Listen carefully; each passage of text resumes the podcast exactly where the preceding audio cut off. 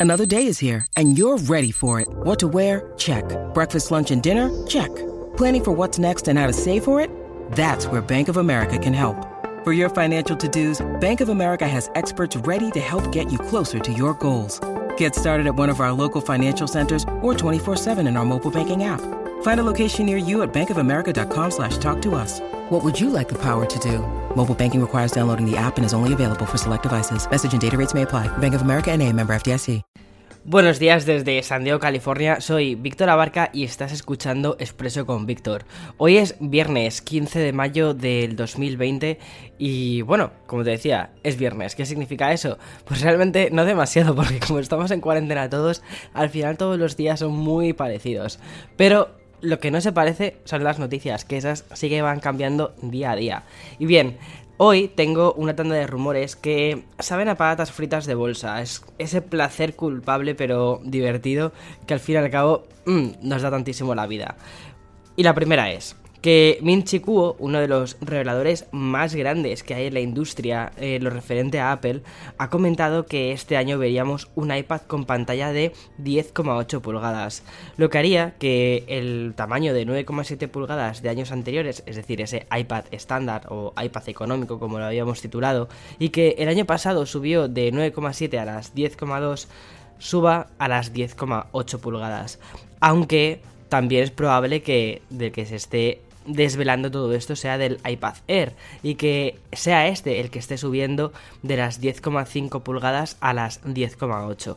A mí personalmente me parece que esto tendría más sentido que fuese el iPad Air de mm, que se hiciese un iPad Air de cuarta generación y que sea este el que suba de las 10,5 a las 10,8. De este modo tendríamos una línea de productos de iPad mini, que ahora te voy a contar también sobre él, de iPad mini por un lado, iPad básico de 10,2 pulgadas por otro, 10,8 en el Air y después ya subiríamos a los Pro que tendrían eh, tamaños de pantalla de 11 y de 12,9 pulgadas. Esto para mí creo que es lo más razonable, hablar más de un iPad Air 4.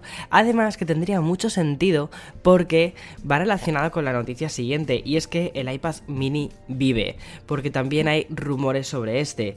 Te contaba hace un tiempo que el iPad mini es uno de los dispositivos que sigo utilizando en mi día a día, que lo uso como espero utilizar un iPad. Porque es verdad que los iPads cuando ya tienen más de 10 pulgadas ya no se hacen tan cómodos de sostener y en lugar de Mm, utilizarlos de forma vertical, los utilizas de forma horizontal, además que te puedes aprovechar de toda la parte de split view, de la pantalla dividida y todas estas cosas. Y así es un poco como utilizo el, iPad Pro que tengo de 12,9 pulgadas, que me encanta. Lo que pasa es que al final utilizo mi iPad Pro como si fuese un Mac y no tanto como un iPad en el que consultar las cosas y tal.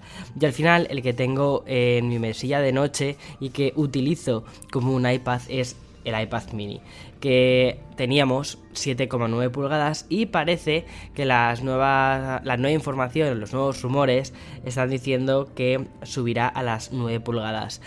¿Y por qué todo eso tiene mucho sentido? Pues si empiezan a utilizar estos productos el mismo diseño que utilizan los iPads Pro, es decir, no tener un botón y cosas de este tipo, entonces sí que pueden ir subiendo hacia estos tamaños de pantalla sin tener que aumentar el tamaño del dispositivo. Y yo te digo una cosa, si ese es el caso del iPad mini, ya está, mi cartera está empezando a sonar muy contenta porque eso es lo que quiere. ¿Y qué más te iba a decir? El, el año pasado salieron el iPad Air 3 y el iPad mini al mismo tiempo. Por eso creo que tiene bastante sentido que el rumor del iPad de 10,8 pulgadas vaya acompañado de un iPad mini de 9 pulgadas. El de las 9 pulgadas no está súper confirmado, ¿vale? Están diciendo que está en torno a las 8,5 y 9 pulgadas. Veremos en qué queda todo esto en unos pocos meses, porque parece ser que esto saldrá más o menos por septiembre, octubre, noviembre, estos mm, meses ya para ir cerrando el año y tiene bastante, que tienen bastante buena pinta estos, estos últimos meses. Parece que se está pegando el acelerón en el mundo de la tecnología después de todos estos meses donde todo iba un poquito más ralentizado obvio. Vale, los rumores también llegan a las gafas de realidad aumentada de Apple, que además hoy la compañía ha cerrado la compra de Next VR, una empresa de realidad virtual que podría dar un empujón a las gafas que parece que saldrán el año que viene.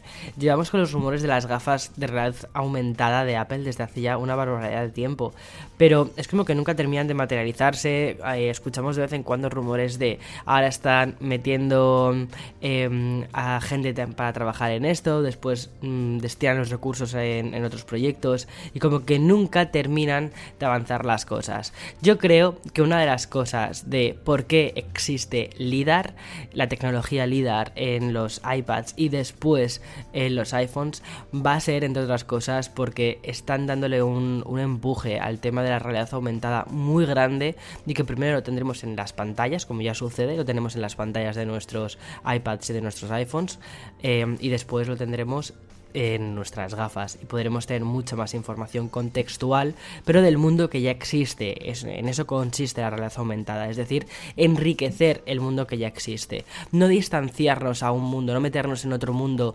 inexistente, virtual, generado por un ordenador, sino lo que ya existe, poder tener más información sobre él. A mí me parece bastante interesante, pero habrá que ver cuánto, o sea, cómo es de intrusivo todo esto y hasta dónde nuestro cerebro rechaza o acepta la idea de tener tanta información constante, porque ya vivimos con mucha información y no sé. Aquí tengo mis sentimientos encontrados con este producto, lo reconozco.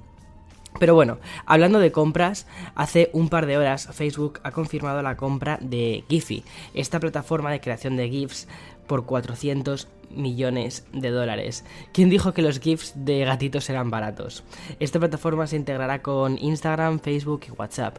Además que ahora el equipo va a empezar a trabajar bajo el sombrero de Instagram, por lo que imagino que las primeras novedades que veamos de esta plataforma va a ser dentro de Instagram, lo cual tiene todo el sentido del mundo porque cuando te vas a la pestaña de GIFs de Instagram actualmente es un poco decir, mm, hola, por favor, quiero los GIFs que tenemos en Twitter, que son de Giphy, y no lo que tenemos aquí.